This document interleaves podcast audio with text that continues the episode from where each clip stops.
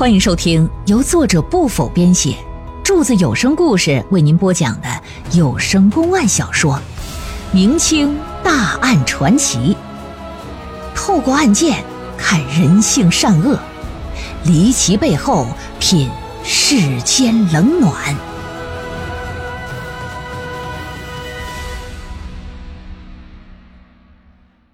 话说这么一天晚上，赵子豪啊，让尿给憋醒了。起身到外头茅房方便，放完水，准备回来接着睡的时候，忽然就听到那种嗯啊嗯嗯啊的声音，心想是什么动静？我们听错了吧？再仔细一听，哎嘿，从隔壁冯家传过来。那一瞬间就想到了什么了，整个人也是为之一振，当即可就精神起来。于是乎，拿起靠在墙根下的梯子，搭在了墙头，慢慢的就往上爬。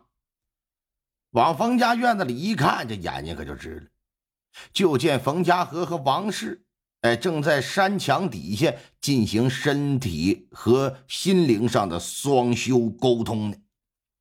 二人之所以会搞出这么一出，完全是因为冯家和觉得呀，夫妻之间日常生活平淡无奇。为了增加一些不同的乐趣那这就把王氏拉到外边体验一番野战。只是他们没想到，这不仅是隔墙有耳，还有一双如狼似虎一般的贪婪眼睛在偷窥着他俩。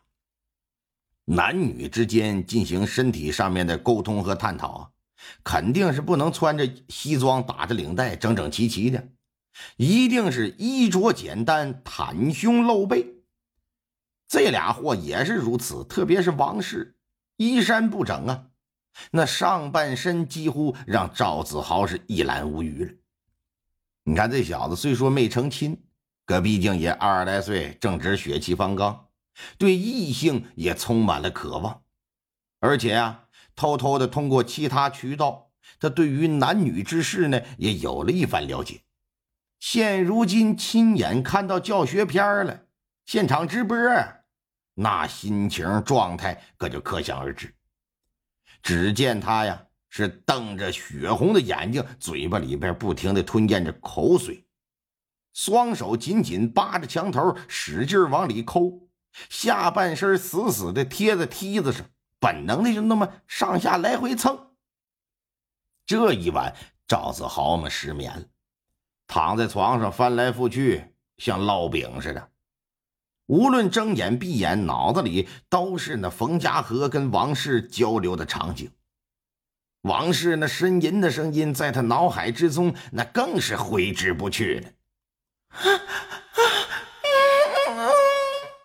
那他妈好像要死！打这一晚上起呀，这他妈的王氏就像是一颗种子，种在了赵子豪的心田了。随着他经常性的偷窥意淫。从而呢，也就慢慢的生根发芽了。当逐渐这个种子长大之后，就让赵子豪萌生一种也想要跟人家进行身体切磋的念头。当这种念头不断的得到夯实，直至变得坚定之后，他就开始琢磨：我怎么才能实现呢？这种事情，你要说想想很容易，你要说想实现。还要全身而退，你谈何容易？就在他每日冥思苦想期间，发生冯家河测试王氏的忠诚度一事每一次试探，他都目睹了，他就觉得这冯家河这老小子怎么这么荒诞呢？这怎么能干这种事儿？但同时也想，妈的，你找他们，你怎么不找我呢？我不刚好可以假戏真做吗？还不用负责任。这么一转眼就到了清明了。当天早上，他随着马大户一家呢上城外祭祖。出发前，同样碰上也要出门祭祖的冯家和他们一家子。两个员外闲聊之时啊，赵子豪就在一旁听。当得知王氏在家不会随同前往，而且他们要傍晚才回来的时候，哎呀，这让他一直没有找到机会的那个心呢，就是心念一动。心想：这机会，这不就是来了吗？到了中午时分，他谎称身体不太舒服，跟老管家说了一声提前回了城。也就是在回城之中，即将走到马大户家门口的时候，刚好看到艾长生进了冯家大门，心想：这冯家和上坟得半晚才回。艾长生，你作为好朋友，你不会不知道，这老家伙趁着人男主人不在，他来干什么？赵子豪急忙忙进了院，来到自己住的西跨院，爬上梯子就往那边观瞧。结果发现，艾长生啊，原来跟他是同道中人呢，也想趁着人男主子不在家，跟那王氏成其好事。本来赵子豪还挺担心自己会失去这个机会，但是一看艾长生让人家给赶跑之后，这悬着那颗心就放下来。与此同时，也让他知道，冯家只有王氏和丫鬟他们俩在家。下了梯子，这脑袋呀就飞快的转。随后找来一把尖刀别在了腰上，又找来一根一米来长、胳膊粗细的棒子，又找到一块黑布，把脸那么一蒙，重新爬上梯子。一看旁边院子没人啊，拿起梯子放到冯家的院子里边，顺着梯子又爬下去，然后自己一闪身就藏在了山墙下头，想要和王氏成就好事。那丫鬟无疑是最大的障碍，必须得先把她给解决。为了把丫鬟引出来，赵子豪拿手里的棒子呀，就敲王氏所在那正房的窗户，然后躲在正房的门后。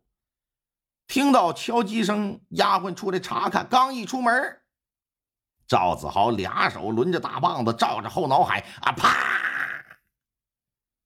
其实他最初的想法没想给他丫鬟打死，想的是我给你打晕，但又怕下手太轻，他不晕倒怎么办？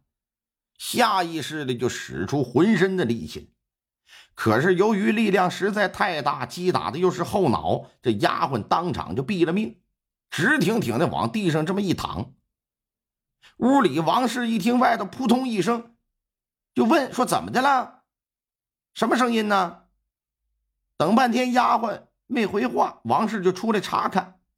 当到门口的时候，就看到丫鬟跟地上躺着，大吃一惊。没等惊声尖叫呢，赵子豪出来了闪身到了身后，拿手一捂嘴，啪，刀尖儿可顶脖子上，说：“别动！